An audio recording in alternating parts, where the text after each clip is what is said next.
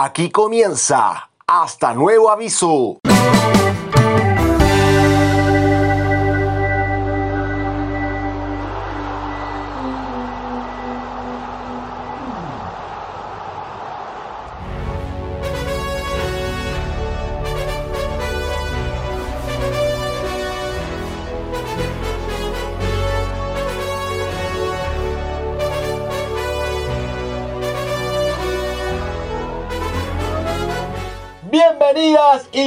Bienvenidos a un nuevo capítulo de Hasta Nuevo Aviso. Desaparecimos por unas semanas, no fue tanto, pero estamos de vuelta porque queríamos traerle material nuevo. La verdad es que esta pandemia nos dejó ahí con hartos temitas que tratar, pero antes de presentarles el tema del día de hoy, hay que hablar con los protagonistas, protagonistas de la fama de Hasta Nuevo Aviso. Parto por un verdadero actor ya, digámosla, el Benja Vicuña de Pamplona.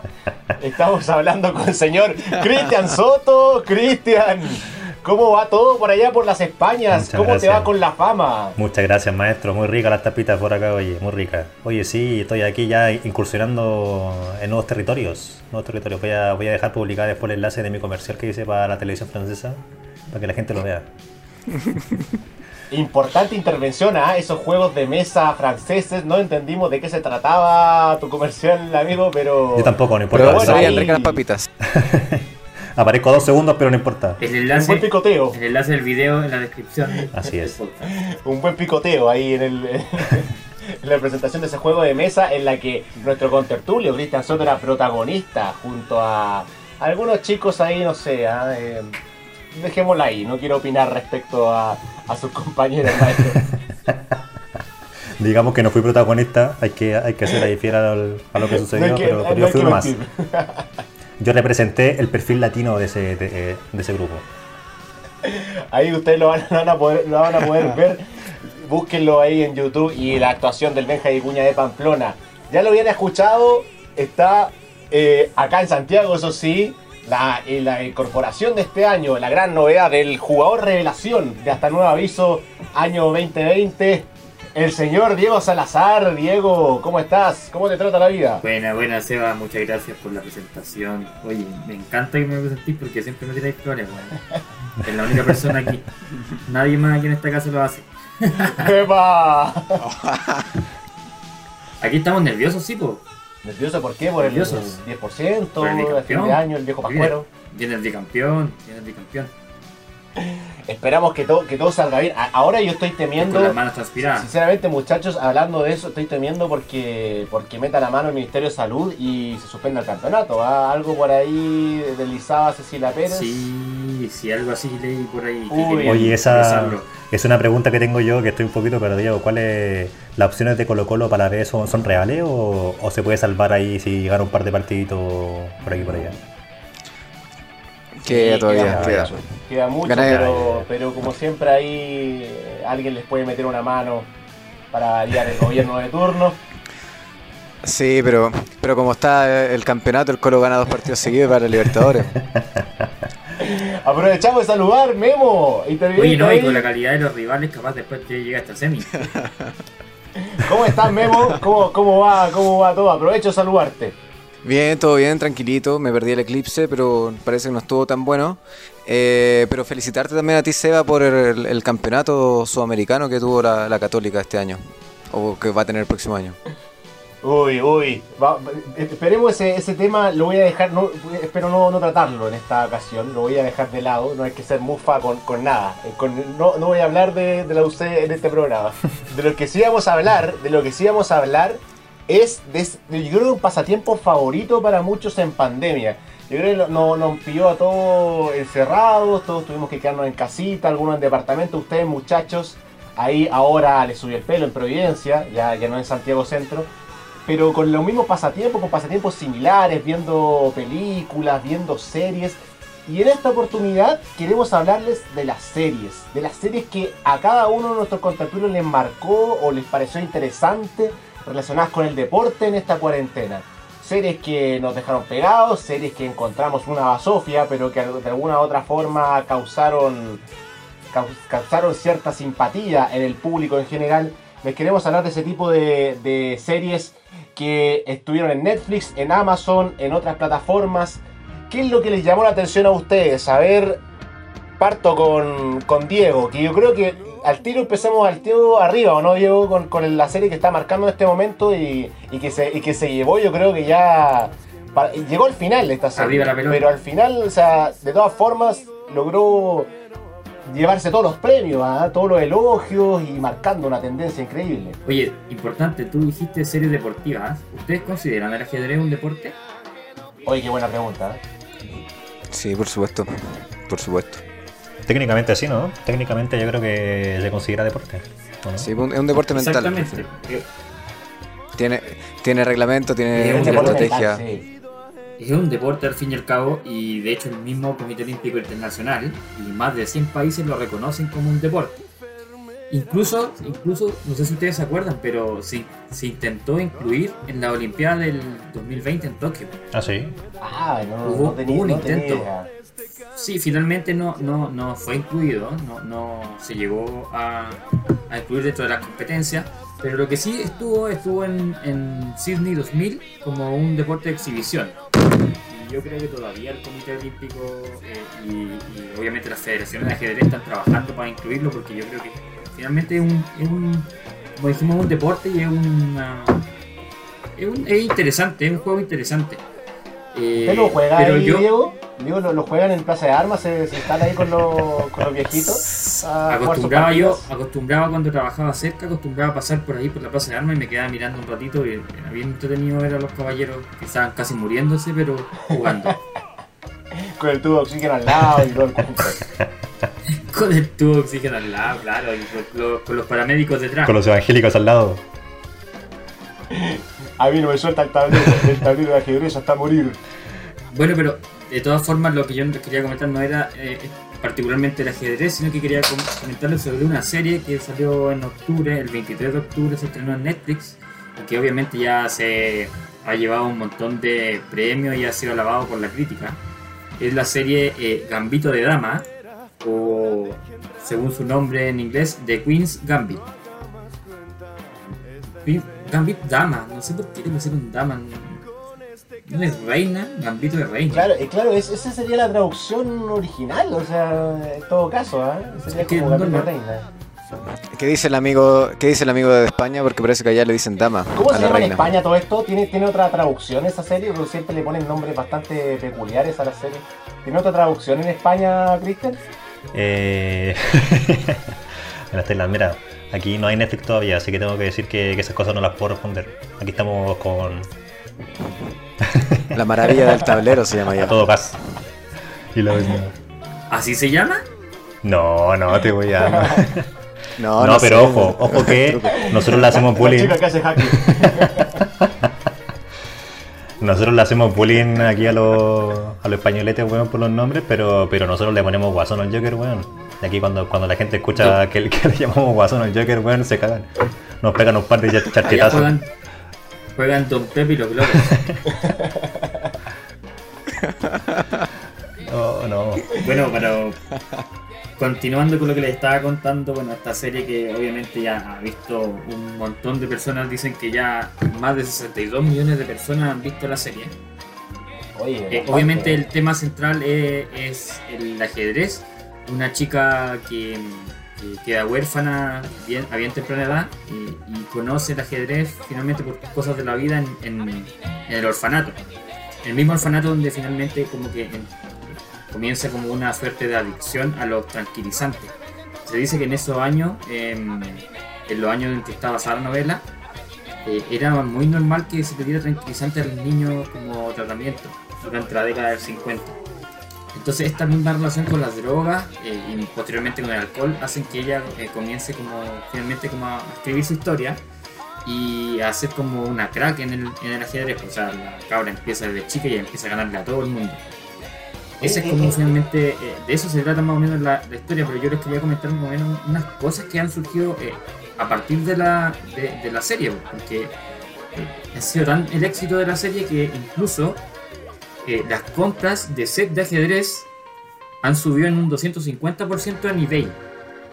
Upa. O sea, es decir, la gente como que comenzó a, in- a interesarse también en el ajedrez, empezó a jugarlo. Yo tenía una prima que no tenía idea que, que sabía sumar y la vi jugando el otro día ajedrez.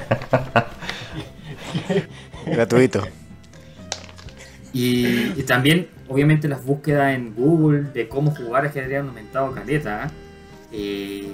La misma novela, la novela en que está basada eh, el- la serie, que es del mismo nombre, y, y que ya lleva 37 años, volvió a ser bestseller. Se comenzó, se volvió a, a vender el libro. ¿Está basado en la vida real bueno, o no? Perdón la ignorancia. No, no, no, no, no, no, una, no una historia real. No, no, una historia real. Está basada en una historia real.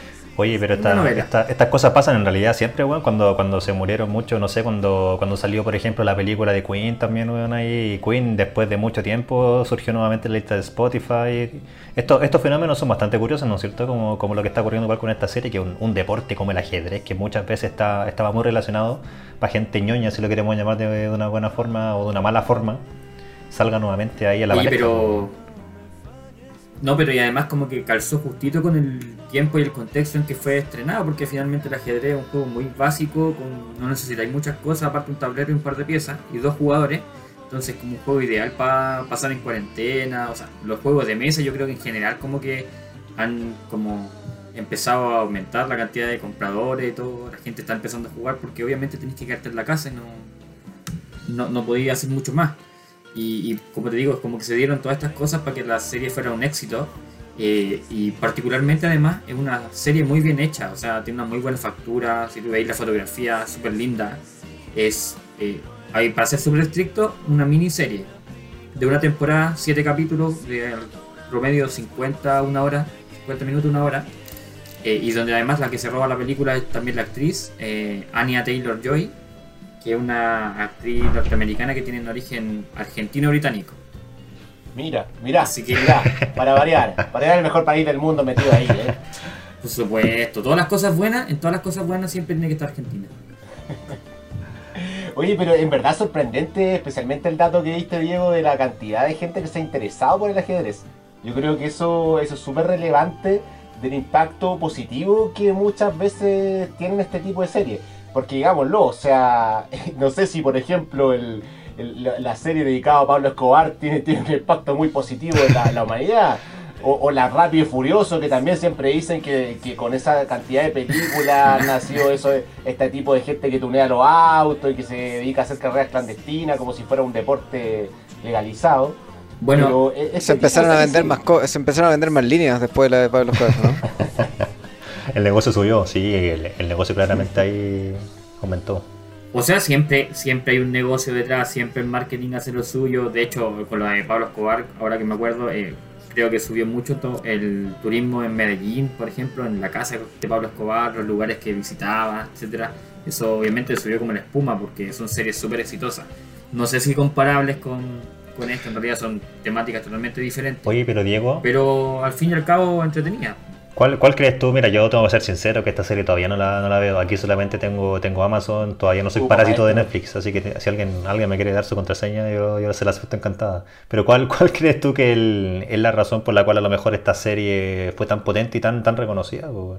Porque igual es curiosa. Mira, yo creo, yo realmente creo que aparte que una serie muy bien hecha, con la producción obviamente detrás de Netflix, eh, me, par- me parece que es súper interesante, que es un, eh, un tema particular que no, no es tan masivo como el, el hecho del ajedrez.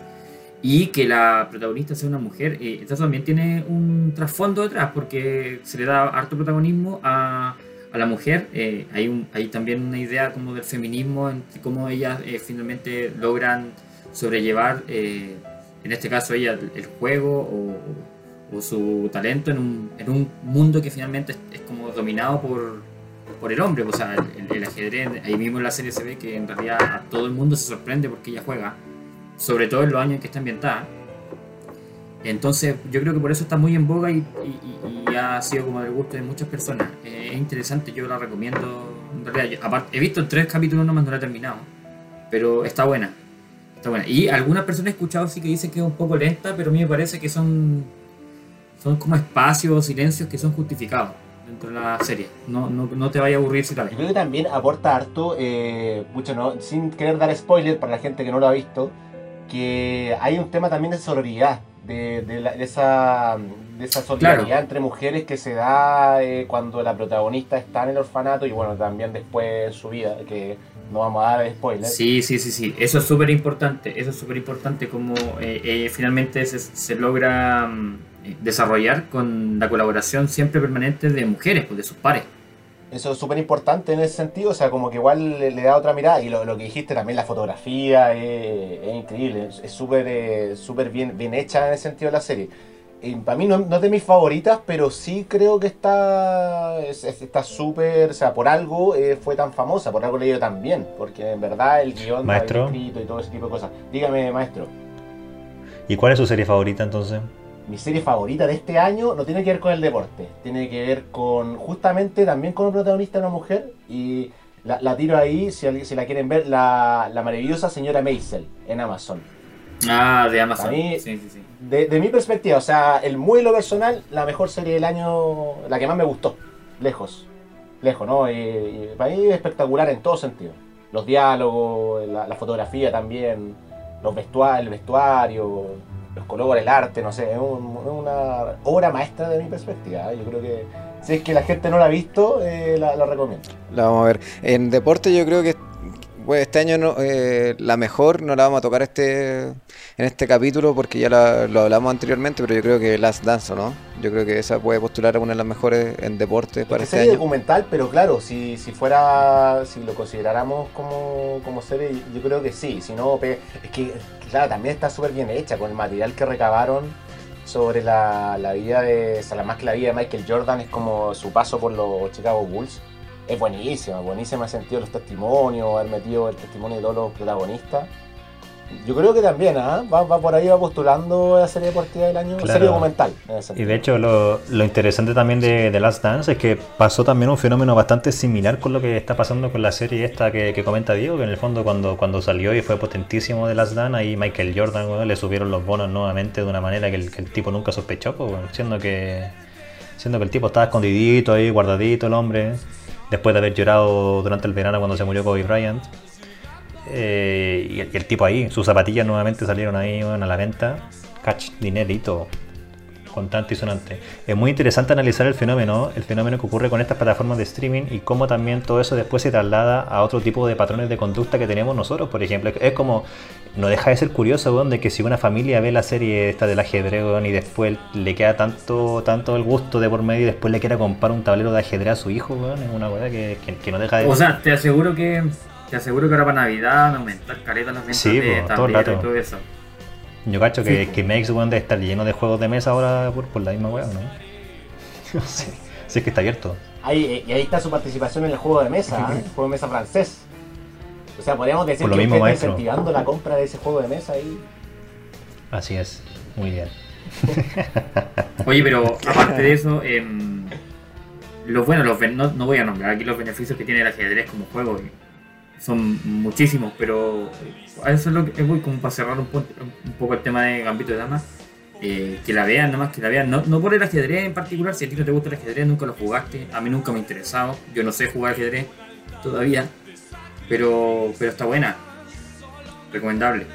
Excelente, ¿eh? excelente. ahí la, y, y en verdad eh, es la serie del año si, si, si no pegan el palo. Yo creo que está anda por ahí con de los grandes estrenos que ha tenido este, este 2020 en cuanto a series. Otra que no sé si ha tenido el mismo impacto, o sea, de hecho no ha tenido para nada un impacto tan grande, pero que sí al menos la valoramos como eh, de futboleros que somos, el juego de caballeros que, que- de que va a hablar eh, Memo. Ah, yo pensé que era Generación Souvenir, el juego de mesa del comercial de, de Cristian. Pero sí, eh, un juego de caballeros o de, English Game, eh, es su nombre original. Eh, fue la primera serie que vi cuando partió todo. Se estrenó el 20 de marzo y bueno, la vi rapidito, tiene solamente 6 capítulos. Se estrenó el 20 de marzo, día viernes, y ya el domingo yo creo que la, había terminado. La historia, como tú decías, tal vez el impacto no, no fue más allá de, la- de las primeras dos semanas o el primer mes de, de su estreno. Eh, No tuvo impacto, de hecho, esa weá. sí, sí, tal vez no, tu- no tuvo tanto impacto. La historia de con la historia interna de sus protagonistas tal vez no es tan buena, eh, pero sí nosotros la, ce- la celebramos y la estamos destacando en este capítulo porque eh, te muestra un poco la- el origen del, del fútbol y sobre todo el origen del fútbol profesional en Inglaterra. Eh, está, está dirigida por, por Julian Fellows, que no, lo- no lo conocemos obviamente por esta serie, pero sí probablemente por, por Downton Abbey.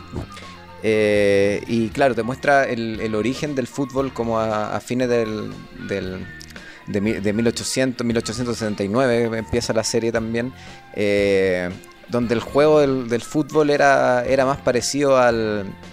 Era, era más, más bien un pasatiempo, obviamente se jugaba como por, por amor al arte y por la entretención y, y si lo vemos con ojos del 2020 era un poquito más parecido al, al rugby, como que prácticamente jugaban con una, con una línea de 10, eh, casi que era un juego como, como de empuje nomás, como que la pelota era, era una anécdota, daban pocos pases, era más o menos como, si lo vemos con ojos del 2020, yo creo que era muy parecido a ver jugar a Colo Colo ahora.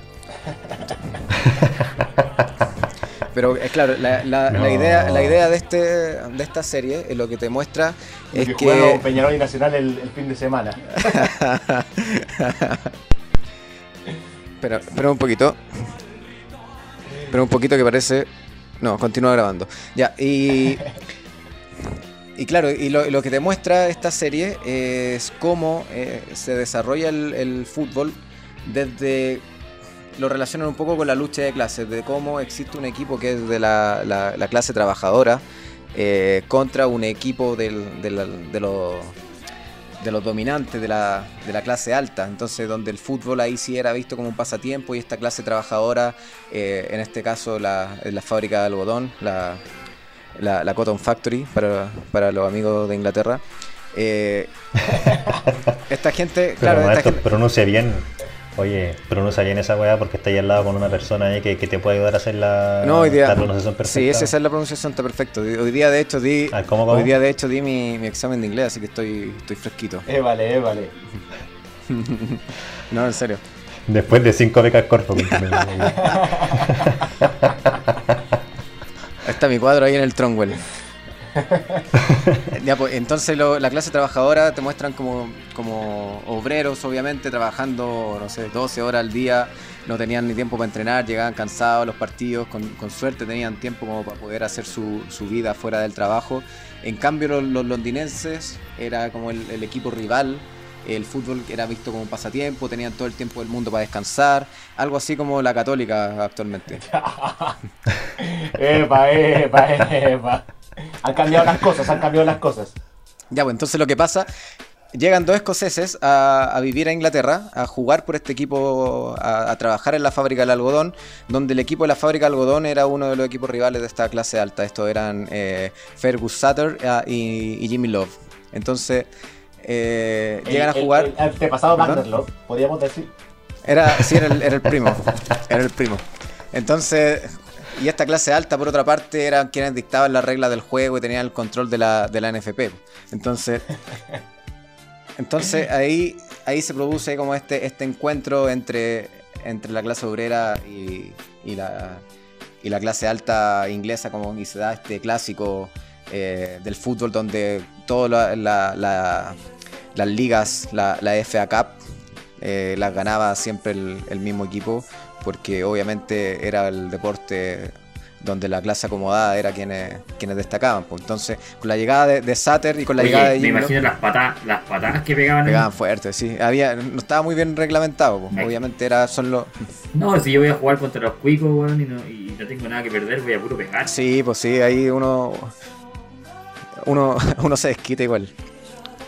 No, y con la llegada de estos dos escoceses como que le empieza a cambiar un poco el, el aire a la- al fútbol, pues como que le dan otro estilo, como que empiezan a dar pases, como que ya traían un poquito incorporado como otro estilo de juego, entonces empieza a verse un poquito más armonioso y, como que cambian para siempre el paradigma del, del fútbol o cómo se debería jugar el fútbol. Pero lo importante de esto es que este personaje, eh, inspirado en un personaje real, Fergus Sutter, eh, finalmente es el primer eh, futbolista, el considerado primer futbolista profesional de toda la historia, porque comienza a recibir como uno algunos incentivos económicos por parte de sus empleadores, que él era solamente un obrero del, de algodón, pero empieza a ganar más que el resto de sus compañeros por hacer la misma pega y ahora finalmente recibía este incentivo porque era el mejor para la pelota, entonces eh, se empieza a, profesionalizar el fútbol en la manera en que los obreros o los futbolistas en sí comienzan a recibir un pago por eh, practicar este deporte.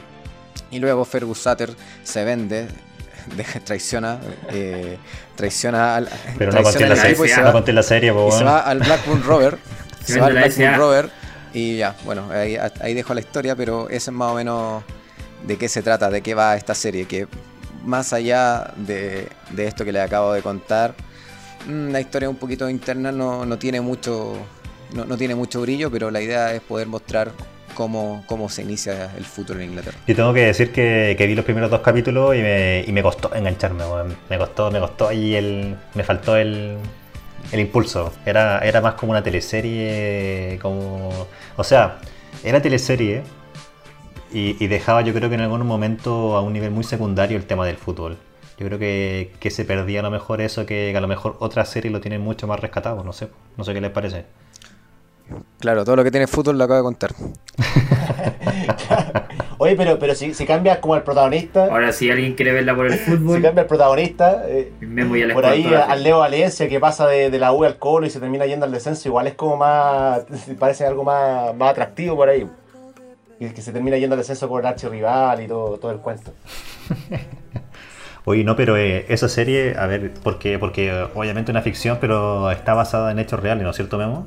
Me, imagino que sí, porque este, este, personaje existía y todo eso. Está basado más en, hechos reales, pero claro, no, es tanto como el Leo Valencia, como dice el Seba, yo creo que es más como Charles Aranguis. Del Colo se pasa a la U y sale campeón de Sudamérica. ah, les, les, conté la serie, les conté la serie, pero algo así. Ah, también puede ser por el príncipe, por lo de príncipe, por lo de Charles. Ah, claro, por, ahí, por, ahí, de ahí viene. Por ahí, por ahí, ahí esa comparación. A mí me pasa que, que, el fútbol inglés, o sea, muy lo personal. Encuentro que uno de los mejores fútbol del mundo, la competencia, la más hermosa, las más bonitas camisetas, los más bonitos estadios. Pero lo personal nunca me ha calentado 100%. O sea, no me pasa que no no, no, no, no es lo mismo que puede provocar el fútbol argentino, el fútbol chileno, la Copa Libertadores o ese tipo de cosas. Pero es que ahí tenemos ropa tendida, maestro, porque, porque vos falta que te pases por, más cultural, la libreta ahí en Argentina. De hecho, usted debería ir, debería irte a Mendoza, debería ir, mira, deberíamos retroceder un par de años cuando Mendoza, bueno, no, no estoy, estoy puro weando. Usted, Buenos Aires, Buenos Aires o Rosario mejor. Ahí. No, pero que hay temas culturales también involucrados, pues. Sí, sí, absolutamente. Entonces, por eso es como una mirada muy personal. Sí, eh, es, absolutamente el fútbol inglés debe ser eh, de los mejores del mundo, si no el mejor. O sea, por algo. Que lo importante es que ahí se creó el fútbol. El verdadero fútbol, no como, no como otros que le dicen fútbol a, otro deporte. A otro deporte que no existe. Oye, no, pero lo, interesante igual de esta serie, también para, para los que a lo mejor tampoco conocen muy bien cómo, cómo se formó todo esto, eh, Puede que me equivoque, como siempre, pero, pero igual lanzo esta. Eh, el, fútbol, como, como muchos deportes, surge desde una elite, ¿no es cierto? Y es muy interesante ver todo este proceso, cómo, cómo el fútbol traspasa, traspasa las barreras y termina siendo arrebatado como deporte a la elite.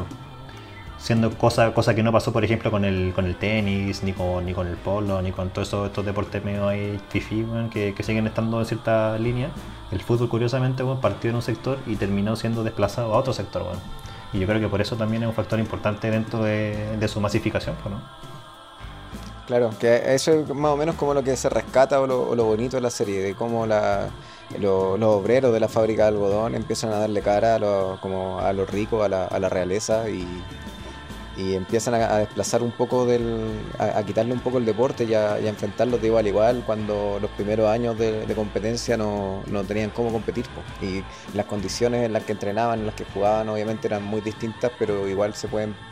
Eh, pueden dar cara de igual a igual a propósito de, de Fergus Sutter, que, es uno de los, de los pioneros de este fútbol profesional, que llega a uno de estos equipos eh, obreros y, comienza como a, perfeccionar el modelo de juego. Yo creo que, bueno, a pesar de todo, igual eh, Inglaterra marcó mucho lo que es el fútbol en Sudamérica. O sea, el, de los equipos más populares en Argentina, justamente River Plate y Boca Juniors, son de origen, o sea, tienen ese, ese, esos nombres asociados al- inglés, o sea, por algo, por algo están, tienen es- esas denominaciones. Y, y que, porque llegaban lo- los barcos y empezaban a jugar en Puerto Madero y ese, ese o sea, lo- lo- los marinos de los barcos empezaron a jugar en Puerto Madero y ahí eso empezaron a copiar los, los argentinos y empezaron a jugar su propio juego. Pero el- mucho tenemos que ver con eso. Bueno, también acá el- eh, de los clubes más antiguos, Santiago Wanderers, Sí, eh, bueno. el Chago Morning, son, son, tienen nombre extranjero, el mismo Everton también de, de Viña del Mar, tienen nombres ingleses. Y. Sí, Oye. Seba, ¿y tú, y tú qué, qué- cuál es la serie deportiva que más te, gustó o cuál te gustaría destacar de este año? La que me gustaría destacar y, y que a propósito que también le va a dar el pie, eh, yo creo que la, que la que nos abrió un poco Amazon este año, al, al menos acá en Chile, que fue el presidente. Epa. El presidente con la historia de Sergio Elías Jadwe. Que yo creo que tiene, tiene, tiene de todo, o sea, y, y el tiro, o sea, hago la, la introducción para dando mi opinión inmediatamente, que cuenta un poco más o menos lo que fue la cosa, pero con harto, a- a- harto agregado que no tiene mucho de, de realidad, pero que hace muy divertida al menos la historia. Y si uno se lo ve como tonto grave, absolutamente no, no contaron bien lo que, lo que pasó con, con Jadwe y todos los líos de corrupción en, en la Conmebol, con todos los ilícitos que cometió el presidente de la NFP. Pero, pero te sirve un poco también para, para ver un tema tan peliagudo de una manera más, más jocosa. No sé si te parece lo mismo, maestro de las teleseries y los comerciales.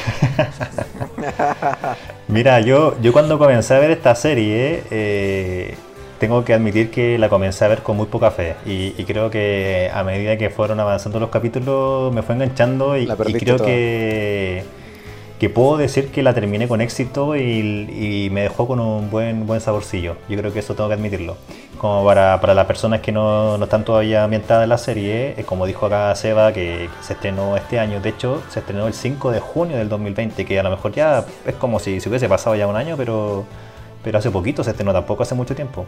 Y nos cuenta la historia en el periodo mm, alrededor de entre el 2010 y 2015, cuando estuvo Hadwe ahí en la, en la presidencia de la NFP. Y nada, la historia todos la conocemos, todos sabemos lo que pasó. Es muy curioso yo creo que, contar y, relatar también las cosas que pueden haber sido verdaderas y las cosas que pueden haber sido exageradas. Que eso, eso yo creo que es muy interesante.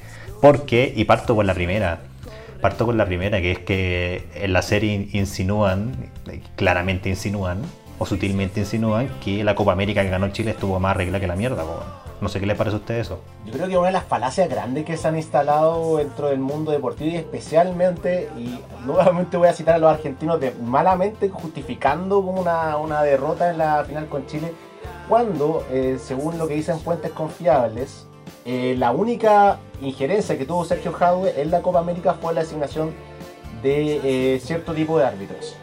Eh, pero no en nada más, o sea, como que de, poner de, que árbitros de cierto origen arbitraran o, de cierta jerarquía arbitraran a Chile y no cualquier pelafustán, como el señor Vilmar Roldán que no arbitró esa vez eh, contra Uruguay en el centenario este año y que no metió la mano en el bolsillo.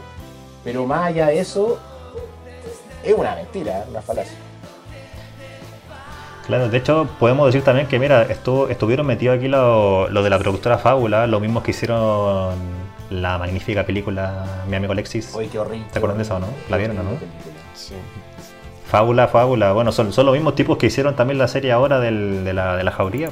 Son los mismos tipos que están ahí todas los tirando las manos. Los Larraín, estuvieron metidos los Larraín entonces también. ya la serie del presidente después la acaba de. Yo tengo que decir, de hecho, me acuerdo, me acuerdo a, a ver, después de haber terminado el último capítulo, que el último capítulo es maestro, porque hay un momento cuando el weón está por la carretera en el taxi ahí conduciendo, arrancándose de la policía, Ojo, hay un momento ojo, que, se- que se ve el reflejo. maestro, Que se ve el reflejo. ¿Qué cosa, Diego? Ojo con los spoilers. Se está No, matando no, a es, que me, me cagué la risa cuando lo vi porque. si todos sabemos cómo terminó B16. este hombre, así que aquí spoiler no hay, no hay mucho. Es No como ha Titanic todavía. No ha terminado En el todavía. B16. El hombre. No, es que me cagué la risa un momento cuando, cuando justo grabaron el reflejo de la ventana del, del B16, bueno, y se ve la cámara, pero se ve la cámara, pero con todo, y el con la caña ahí. Ah. Y vos decís, puta, la wea ordinaria, la wea. Oye, sí, tienen. Ahora que lo decís, también pasa en la jauría que hay unos detalles como técnicos, como que bien. bien raros, así como como el montajista no se dio cuenta. Sí, pero mira, aún así tenemos que decir que el tipo este que, que hace a Sergio Jadwe, Andrés Parra, que, que fue conocido por lo menos en Sudamérica, en Latinoamérica, por el hacer a Pablo Escobar, nuevamente no sale en la palestra el Pablito Escobar, lo hace bastante bien. Creo que el, el acento chileno, eso también lo podemos discutir, algunas veces lo exagera un poquito, le mete mucho po, mucha weá entre medio, pero, pero puta, bastante bien. Y también rescatar ahí Oye, a la nené, sí, personajazo sí, notable, increíble, notable. que hace Paula Gaitán, increíble. Y de hecho justo leí cuando terminé el último capítulo de esa serie, leí que a la nené, a la actriz, que, que esta loca es mexicana. si Sale no en Narcos también. Es la esposa de Pablo Escobar en. Narcos. Sí. Sale en Narco, sí. Pero a la nené, el casting lo hicieron súper tarde. Y a la, a la- a la actriz que hizo de nené, le avisaron como cuatro días antes que tenía que ir a grabar a Chile. El tema es que la loca tuvo cuatro días para aprenderse el acento chileno y comenzar a actuar en la serie. Entonces, cuando, cuando leí esa weá, pues dijo: Esta loca tiene un mérito gigantesco porque el acento dentro de todo le salió súper Tamara. Costa no está disponible, por eso llamaron a la mexicana. No, pero.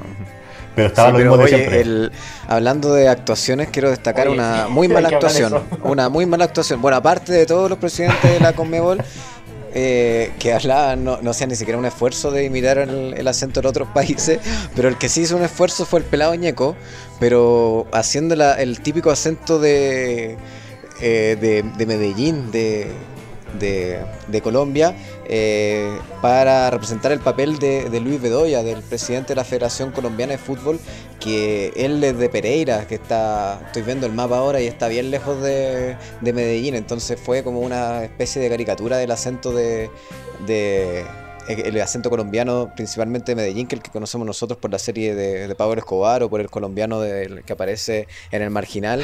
Y encuentro que está horrible ese personaje y sobre todo de todo el resto de lo- del trejo, de, Oye, de ese, Ro- de- Ro- de ese viejo que Robles- sale en Robles- brujas. Sí, po, weón, esa- Millennial- esas reuniones. Oye. Ro-. Eh, Esas reuniones, weón, de la NFP, weón, eran, eran horribles, fue, weón, de la Comebol, perdón, en Paraguay, weón, eran asquerosas, los, acent- los, los actores, weón, estaban puros chupando. el nomás, compadre, el compadre Moncho gratuito metido también ahí.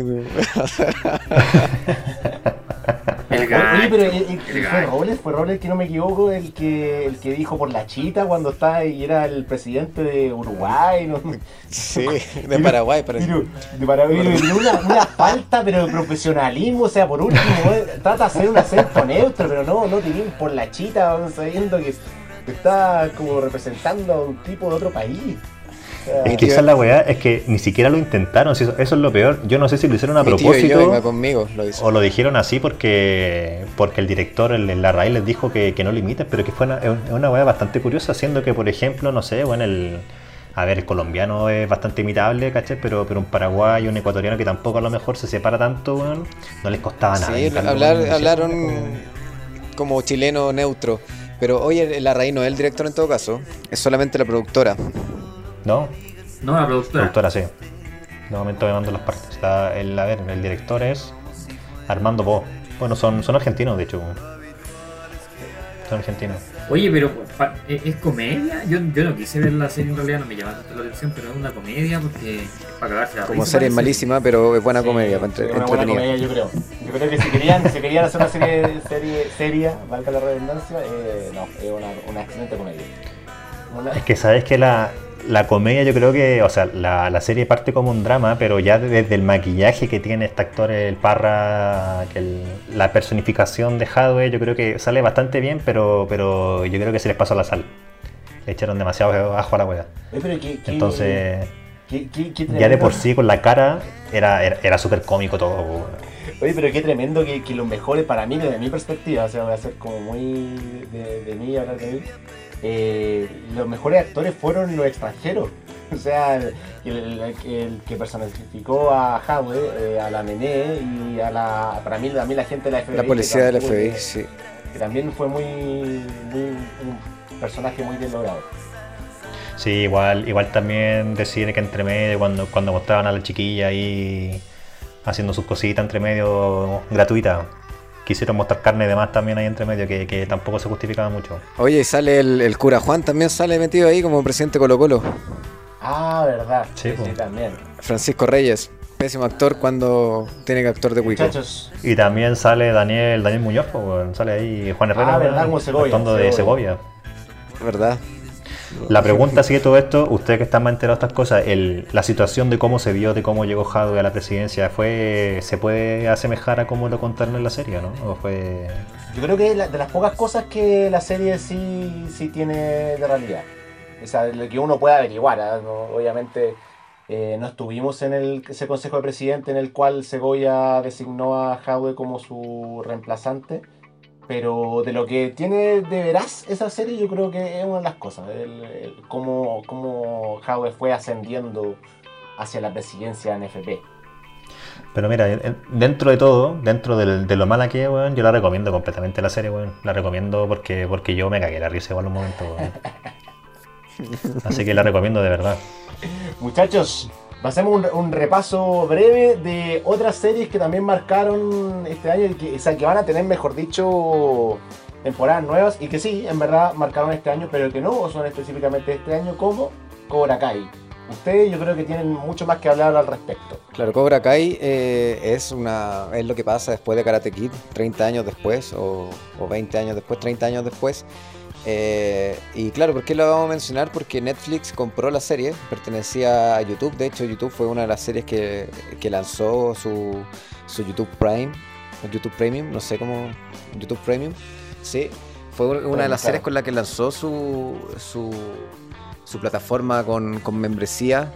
Eh, y Netflix ahora la compró y el 8 de enero sale la tercera temporada. ¿Y por qué hablamos de Cobra Kai y, todo este tema del karate? Porque no sé si ustedes vieron How I Met Your Mother y la teoría de Barney Stinson de que, de que en realidad, no recuerdo cómo se llama el personaje, pero el, el antagonista de Karate Kid, el rubio, era realmente el protagonista. Bueno, parece que los guionistas de Cobra Kai le hicieron caso y acá se da un poco, eh, se da un poco esa sintonía donde eh, Daniel San es como el, el conche de su madre que fue exitoso, que tiene una, una automotora, que tiene mucha plata, que es un hueón muy soberbio. William Sapka. Sapka. El, el actor se llama William Sapka y el, y el personaje Johnny. Sí, El Johnny. es cierto.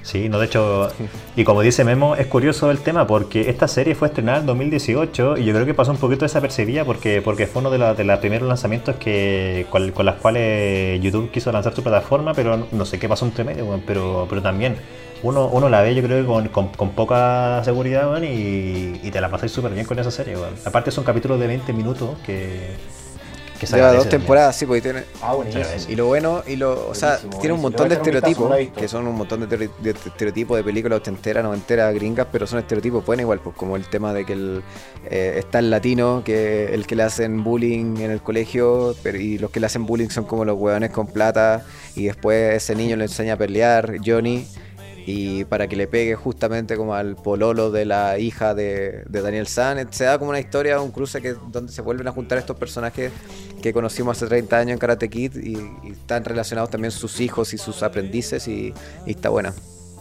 Sí, está entretenida porque, porque de hecho lo, lo que ya he dicho más de alguna vez también es que en esta serie cuando tú la ves se nota que lo- los locos entrenaron y se nota que por lo menos saben pelear algo. Porque tú cuando veis, por ejemplo, la primera Karate Kid, weón, como está el señor Miyagi enseñándole la y a este weón y todas esas cosas, Daniel se anda puro asco, pues, weón. Es que el weón da asco pero con ganas. De hecho, si, si pueden hacer el ejercicio de ver la primera película donde el Daniel San aparece ahí con, con Johnny, con William Sapka, Sapska, se dan cuenta que Daniel San no pelea nada. Y estos cabros sí pelean un montón. Y las peleas son súper buenas, las escenas de acción son espectaculares.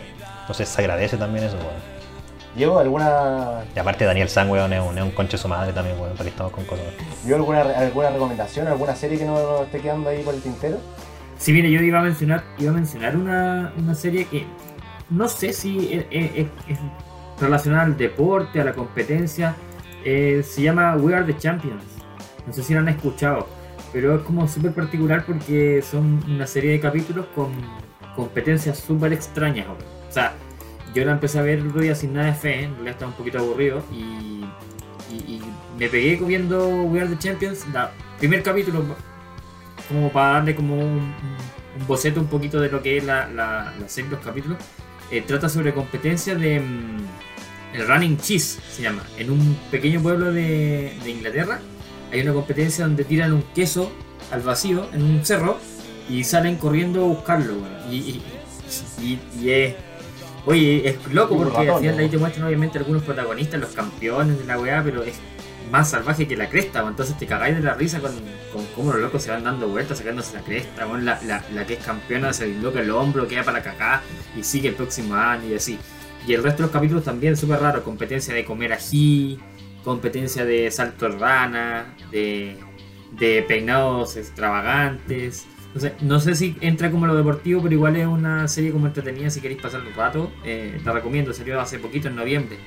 Está en Netflix. Bueno, suena muy parecido a una serie que hablamos también en algún capítulo anterior de Hasta Nuevo Aviso, que se llama Juegos Locales, donde hablamos del, de uno de los capítulos sobre el calcio histórico, de una especie de mezcla entre boxeo, rugby, fútbol, que se juega, que es como el deporte oficial de Florencia, la verdad, y que se divide el pueblo en cuatro y, asisten a esta competencia y es, y cuático, está brígido. Está ese- esa serie también, está el manual del juego que también la repasamos en algunos capítulos atrás.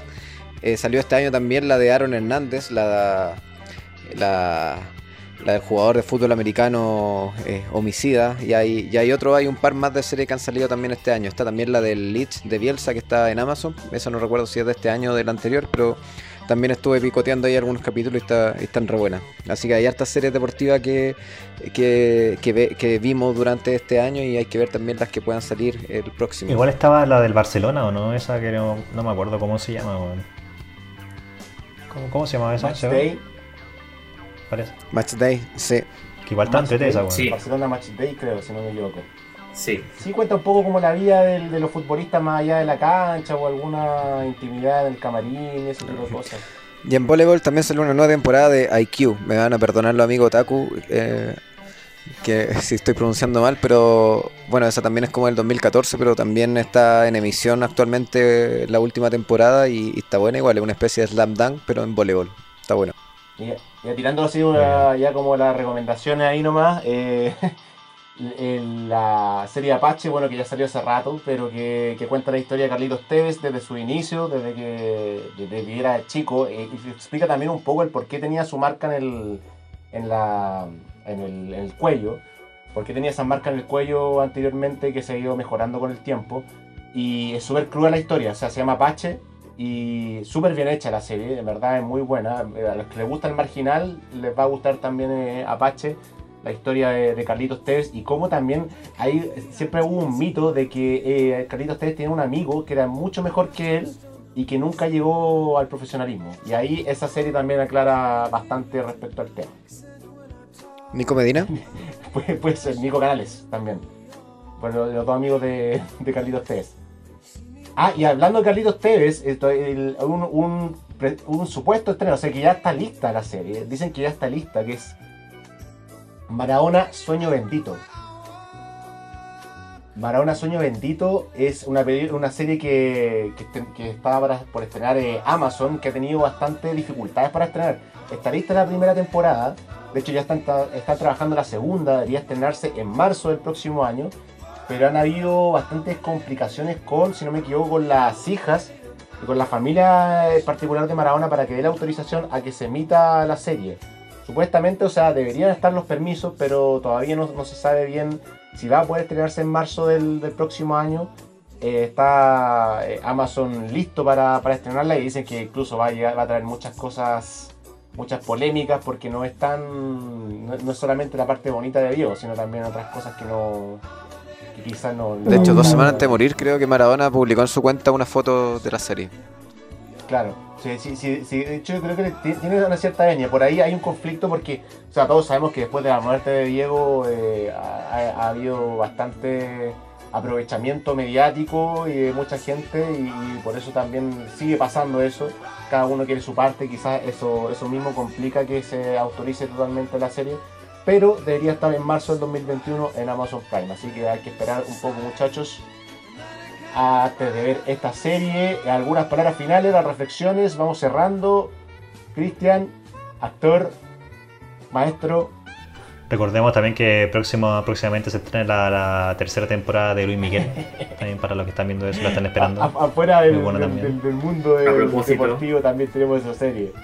Diego, Y también, ojo, no, pero mira, ojo con, con Prime también, porque se yo caché hace poquito que, que van a hacer una serie de los Ah, prisioneros sí, también sí. Aparte de la que se hizo. Mm. Así que esa a lo mejor se puede venir entretenida también. No, pero hay una de- que del rock latino en mañana, general. mañana se estrena. La que no, se pero se va a hacer una, se va a hacer También. una. Bueno, Mira. Amazon va a hacer el 16 otra. de diciembre se estrena. Rompan Todo, que que un- una serie documental respecto al, al rock Claro. latinoamericano que se viene para mí, se viene bastante bueno. latino. Diego, ¿alguna recomendación, alguna cosita? Mm, O sea, lo mismo que ya dije antes, vean la serie, hay harto donde elegir, hay de todo, en realidad si te ponía a ver la serie o si no tenías alguna suscripción, métete a internet, Perispedia y vaya a encontrar harto para entretenerte en la pandemia porque hay que cuidarse. ¿Podríais recomendar, Diego, la aplicación que tenéis para ver series y películas? Y hasta los Ah, partidos. sí, hay una aplicación bien buena que se llama Streamio, Streamio, S-T-R-E-M-I-O, Streamio, para que la descarguen. Eh, casi como una plataforma que abarca todas las series, todas las películas que están en la red y tú vas descargando por torrent. Entonces, como buenísima, la serie que queráis, la podéis ver. Excelente, excelente, excelente recomendación. Memo, ¿algunas palabras finales? ¿Alguna recomendación? Una pregunta. ¿La próxima temporada del Marginal, cuándo es? ¿Ya la están grabando? ¿Se viene pronto? Antes de que comenzara la pandemia la estaban terminando de grabarla y paralizó la, la grabación en la pandemia, si no me equivoco, no sé si la han reanudado, la deberían haber reanudado la última semana. Debería estar ahora en los próximos meses ya salir la, la nueva temporada del Marginal. Esperemos. Perfecto. Sí, ahora yo en verdad estoy, estoy un poco eh, solitario de, de serie. Estoy haciendo un picoteo, pero voy a ver Gambito el fin de semana tal vez. Ahora que no se puede salir y que es obligación quedarse en la casa, pero también estoy haciendo un picoteo. La que sí estoy siguiendo es la de los Titanes. Buenísima. Para que la vean ahí en Crunchyroll. A ver me la han recomendado harto esa. Buenas, excelentes recomendaciones. Ah, y bueno, también la, que yo estoy viendo, que también es una serie documental, que es la del Tottenham. eh, que a pesar de que dije no, no, me, no, me- no soy fanático del fútbol inglés, pero eh, me gusta mucho esa transición de Pochettino a, a Mourinho que marca la, la serie documental. Incluso siguen desarrollando capítulos. eh, hay capítulos muy muy recientes que hablan de- incluso ya de la pandemia, del Tottenham en la pandemia, eh, con, con los partidos sin público y ese tipo de cosas. Así que para la gente fanática de Mourinho o del fútbol inglés del Tottenham, una excelente recomendación en Netflix, si no me equivoco. Está en Amazon, me- está en Amazon. En Amazon, en Amazon, en Amazon Prime. Me, me, me- me hunde el list. Muchachos, muchas gracias por las recomendaciones, muchas gracias por los interesantes consejos con ese, esa aplicación también ahí que nos recomendó Diego para tener las, las temporadas al gratín. Esperemos sus recomendaciones en Instagram también, sus comentarios, sus preguntas, consultas, que quieren que hablemos en los próximos capítulos. Se nos está acabando el año, así que hay tema para conversar todavía. Los esperamos, como siempre, en eh, la Radio Centro Cultural Manuel Rojas, en Spotify, en la plataforma que ustedes quieran. Somos hasta nuevo aviso.